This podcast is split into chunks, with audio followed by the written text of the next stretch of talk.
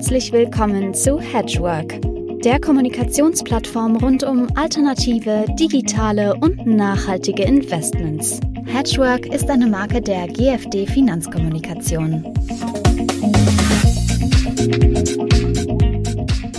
Ja, meine sehr verehrten Damen und Herren, liebe Hedgeworkerinnen und Hedgeworker, ich begrüße Sie ganz herzlich heute zum 52. Hedgework Talk und ich habe einen sehr interessanten Gast äh, von einer sehr interessanten Company zu einem sehr interessanten Thema. Ich begrüße heute Julian Florian Jensen. Hallo, Herr Jensen. Hallo, Herr Dill. Äh, er ist Executive Director bei dem auf quantitative Kapitalanlagestrategien spezialisierten Unternehmen Ottos Capital und er ist dort mitverantwortlich für die Bereiche Business Development und Fondsmanagement. Und die kommenden 20 Minuten wollen wir beide nutzen, um zu überlegen und zu diskutieren, inwieweit heute schon künstliche Intelligenz äh, positiv auf Anlageergebnisse wirken kann. Herr Jensen, fangen wir doch mal ganz von vorne an. Erzählen Sie uns doch äh, bitte erstmal was über Ottos Capital. Wann wurde das Unternehmen gegründet? Was macht Ottos Capital? Wer arbeitet für Sie und wie viele? Ähm, sehr gerne. Ähm, also Otos im, im, im, Kern, die Muttergesellschaft als, als Technologiekonzern wurde 2017 äh, gegründet in, in Berlin mit der Idee, die Potenziale von künstlicher Intelligenz für die ähm, Anlage am Kapitalmarkt nutzbar zu machen. Seit 2018 tun wir das Ganze dann auch wirklich in investierbaren Produkten und das setzen wir dann quasi über die hundertprozentige Tochter, die Otos Capital, in, in, in Anlageprodukten quasi unsere Technologie ein und machen sie darüber auch für Anleger investierbar. Ähm, damals, wie gesagt, äh, gestartet 2017 ursprünglich mit einem Team von drei Leuten, jetzt mittlerweile auf, auf 30 Leuten angewachsen, also eigentlich das, das größte bankenunabhängige Team in der Dachregion, was spezialisiert ist ähm, auf die Applikation von, von künstlicher Intelligenz ähm, ähm, in Anlageentscheidungsprozessen. Und ähm, mittlerweile sind wir eigentlich in, in, drei Geschäftsfeldern tätig. Das eine ist äh, der Bereich KI-gestütztes ähm, Aktienresearch. Das zweite ist der Bereich Index Enhancement, also dass wir versuchen, große Aktienindizes in der, in der Zusammensetzung so zu modellieren, dass wir die Ertragscharakteristiken als auch die Risikoeigenschaften besser machen, also beispielsweise den S&P 500 zu modellieren, dass wir ein besseres Rendite-Risikoprofil hinbekommen als, als der Standard S&P 500. Und das dritte, klassisch aktives Asset Management, bei uns 100% quantitativ und, und KI getrieben. Ähm, hier spezialisieren wir uns auf die Aktienselektion, also auch auf die Aktienquotensteuerung und setzen das Ganze in Spezialfonds, also auch Publikumsfonds ähm, dann dementsprechend um. Warum KI im Fondsmanagement? Welche Potenziale bietet denn KI, um bessere Anlageentscheidungen zu treffen, als es beispielsweise ein guter Fondsmanager kann? Also grundsätzlich sehen wir eigentlich KI als, als die logische Evolution im Bereich quantitative Anlagestrategien. Also wir glauben zunächst einmal daran, dass man Mehrwert generieren kann mit systematischen quantitativen Anlageprozessen und darüber hinaus, warum, warum KI, da sehen wir eigentlich drei große Potenziale. Das eine ist, dass wir es selber erleben in, in, in unterschiedlichen äh, Bereichen, dass ähm, wir es mit einer Datenflut zu tun haben. Wir sehen expon exponentielles Wachstum an verfügbaren Daten. Und diese Daten sollte man ja möglichst versuchen, gewinnbringend auszuwerten. Und hier kommt KI ins Spiel. KI ermöglicht es uns, sehr große heterogene Datenmengen äh, zu analysieren. Und das wäre einfach mit traditionellen quantitativen Methoden oder mit einem Team an Menschen nicht machbar. Dann weitergedacht ist ja schön, viel Daten potenziell zu haben, analysieren zu können, aber ich muss ja auch Zusammenhänge erkennen. Und, und hier geht KI einen Schritt weiter als traditionelle statistische quantitative Verfahren. Und zwar ermöglicht es mir, KI auch nicht lineare Zusammenhänge in Daten zu erkennen. Also wenn, wenn wir jetzt sagen, ich, ich analysiere die Aktienkursentwicklung, ist sicherlich ein sehr einfaches lineares Beispiel. Ähm, die Auswirkungen von der Dividendenrendite auf eine zukünftige Aktienkursentwicklung. Da brauche ich jetzt keine KI für, aber spannend wird es halt insbesondere in diesen großen Datensätzen Lichtlinearitäten zu erkennen und dementsprechend natürlich auch einen Vorteil dann idealerweise gegen, gegen andere äh, Investoren zu erarbeiten. Der dritte große äh, Baustein, ähm, äh, wo, wir, wo wir Potenziale sehen, ist, ähm, dass KI-Algorithmen besser an Strukturveränderungen sich anpassen können. KI-Algorithmen sind selbstlernend. Das ist ja einer der Hauptunterschiede zu, zu, zu klassischen quantitativen Methoden. Und wir erleben ja gerade auch ähm, am, am, Kapitalmarkt eine Zeitenwende. Wir kommen aus einem, einem Niedrigzinsumfeld und sehen, wie jetzt diese, diese Zinswende beispielsweise doch ähm, sehr stark ähm, die, die, Entwicklung von Einzelaktien, aber auch Sektoren und ganzen Märkten beeinflusst. Und hier ist es so, dadurch, dass die KI-Algorithmen selbst lernen sind, werden sie immer wieder an das aktuelle Marktgeschehen herantrainiert und können so idealerweise Strukturbrüche und solche, solche ähm, Wandlungen, wie wir sie jetzt beispielsweise im Zinsumfeld sehen, besser greifen, sich daran anpassen. Maschinelles Lernen ist ja das Stichwort, das Sie hier quasi vorgegeben haben. Aktives Vormanagement wird hier mit maschinellem Lernen verbunden. Können Sie uns mal erklären, wie sowas funktioniert. Sie sprachen von diesen selbstlernenden Algorithmen. Wie kommt man denn zu selbstlernenden Systemen? Also vielleicht, wie funktioniert das Ganze? Ich hatte das eben angerissen. Also wir versuchen eigentlich eine Symbiose zu schaffen aus den Best Practices der quantitativen Kapitalanlage, also hier auch ganz bewusst aufzusetzen auf etablierten Prozessen von, von von der, der quantitativen Anlage und diese zu verknüpfen mit den Potenzialen der künstlichen Intelligenz, die ich eben geschildert habe. Und da sehen wir einfach einen großen, großen Mehrwert drin. Ähm, per se sind ähm, Machine Learning Algorithmen so konzipiert, dass sie selbstlernend sind. Ich habe es eben kurz angerissen. Also es ist immer so, dass wir die immer an, äh, ähm, an den aktuellen Daten heran, herantrainieren. Also es ist nicht so, dass wir quasi einmal ein Modell etablieren und das bleibt dann immer so und läuft die nächsten zehn Jahre, sondern es wird immer an den aktuellen Rand herantrainiert, um halt eben, ähm, ich habe eben das Beispiel erwähnt, mit so etwas wie jetzt steigenden Zinsen besser umgehen zu können. Ähm, das heißt, wie, wie funktioniert das Ganze? Grundsätzlich sind wir der, der Überzeugung, dass wir als aktiver Asset Manager mit diesen Methoden Mehrwerte generieren können. Äh, wir gehen halt sehr systematisch 100% quantitativ vor. Das heißt, ähm, wir als, als sehr interdisziplinäres Team aus Experten aus unterschiedlichen Branchen konzipieren Anlagestrategien. Und äh, für jede Anlagestrategie entwickeln wir ein eigenes proprietäres Machine Learning Modell, was dann bestmöglich versucht, die Fragestellung dieser Anlagestrategie zu bearbeiten. Also ein Beispiel wäre jetzt bei einer 100% Aktienstrategie, ähm, mit einem gewissen ähm, Tracking-Error an Alpha gegen eine Benchmark zu generieren. Ein anderes Beispiel im, im Balance-Bereich wäre die Maximierung eines Sharp-Ratios oder die Einhaltung von, von einem Drawdown und über diesem Drawdown den Return ähm, zu optimieren. Also wir sind da grundsätzlich sehr flexibel in, in der Konzeption. Das ist auch, ähm, glaube ich, ein, ein Charme, Charme dieser ganzen Konzeption, dass wir auch sehr individuell dann auf Kundenwünsche eingehen können und Strategien generieren können. Das ist äh, sehr interessant. Wir kommen ja später noch auf Ihre Usage-Produkte, auf Ihre Fonds zu sprechen, aber ich entnehme daraus, dass auch Kunden gezielt auf Sie zukommen mit solchen, ich sag jetzt mal, äh, Wünschen bezüglich bestimmter Parameter. Und Sie setzen darauf dann ein Modell und äh, setzen da ein Machine Learning drauf an.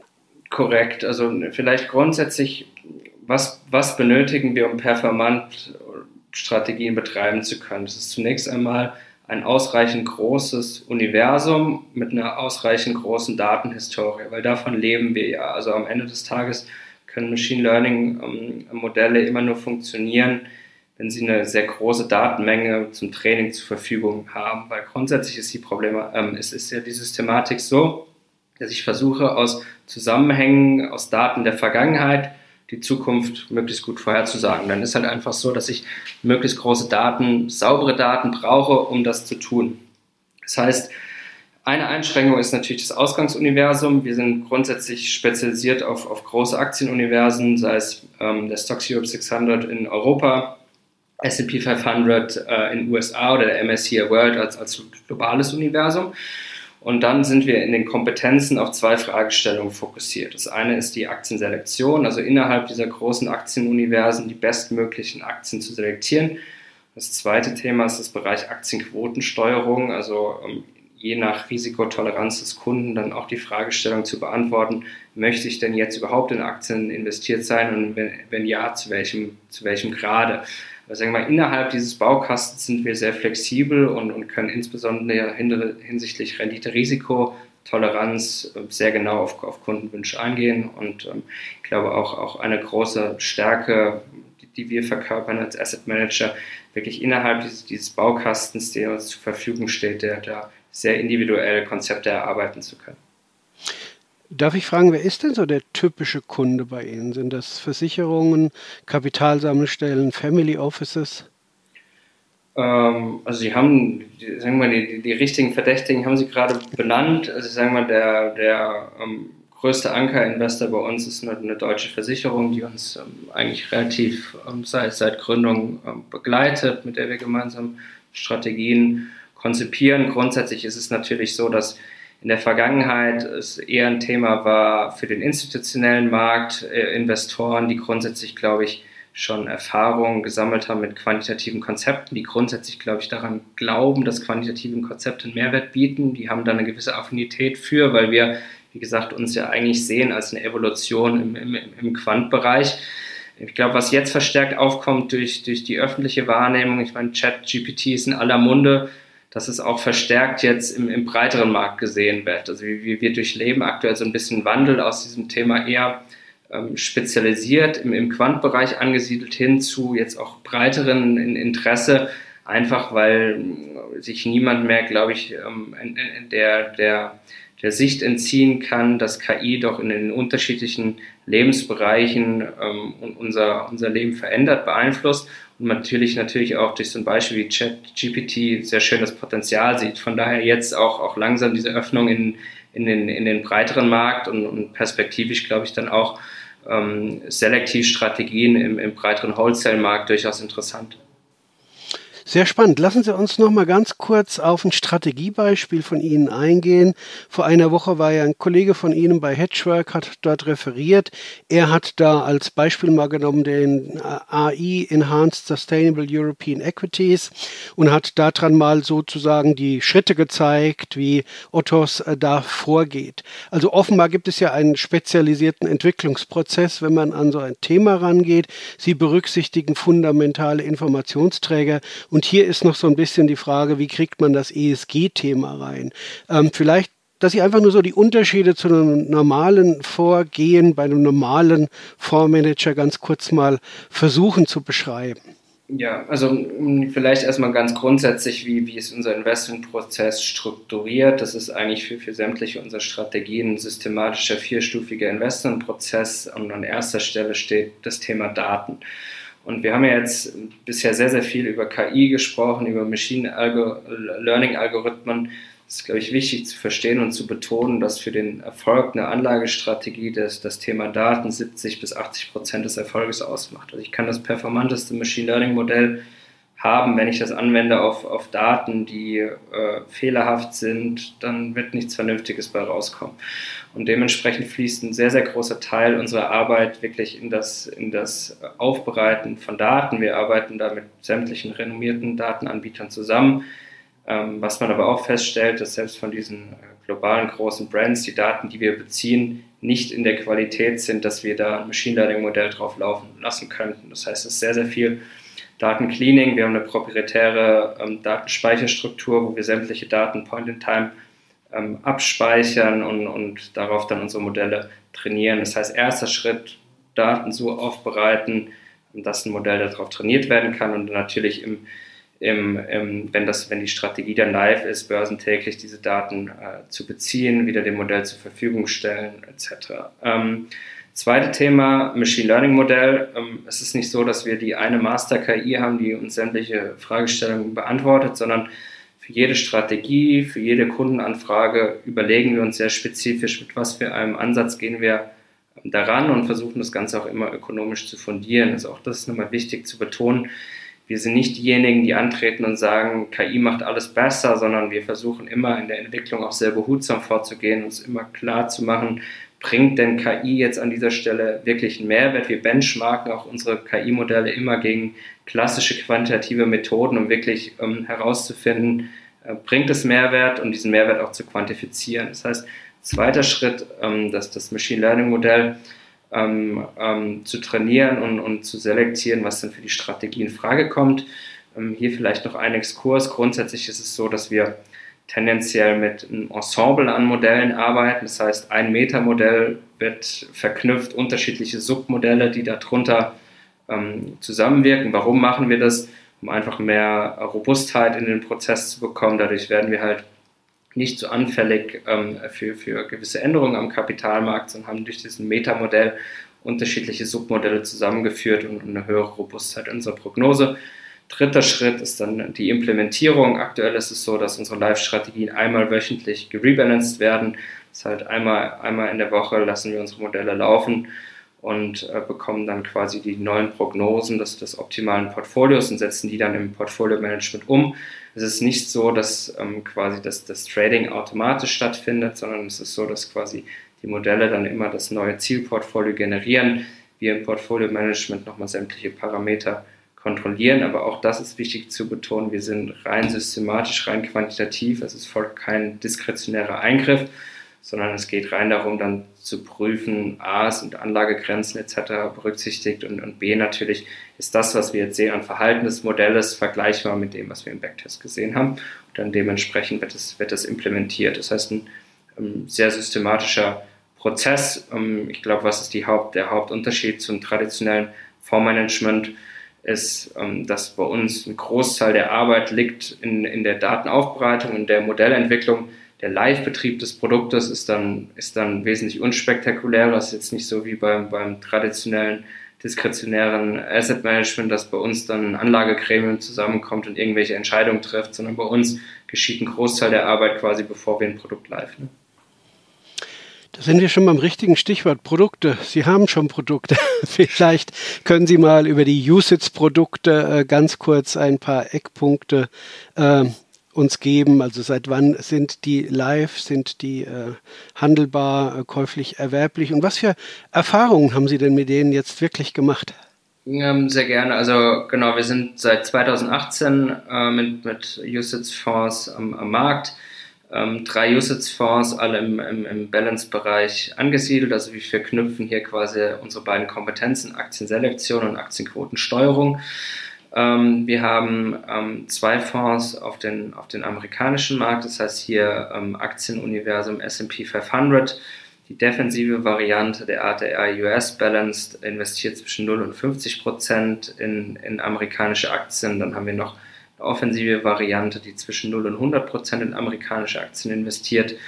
Ähm, hier ist es so, ähm, wie gesagt, dass wir die beiden Kompetenzen verknüpfen. Das heißt einmal ähm, ähm, basierend ähm, auf, der, auf der Risikotoleranz der Strategie. Wie gesagt, 0 bis 50, 0 bis 100 wählt das Modell die Aktienquote und dann innerhalb der Aktienquote ähm, wird, wird äh, diese physisch in, in die Titel des Universums ähm, investiert. Das heißt, hier äh, führt das äh, KI-Modell die Selektion der vielversprechendsten Titel innerhalb des Universums durch.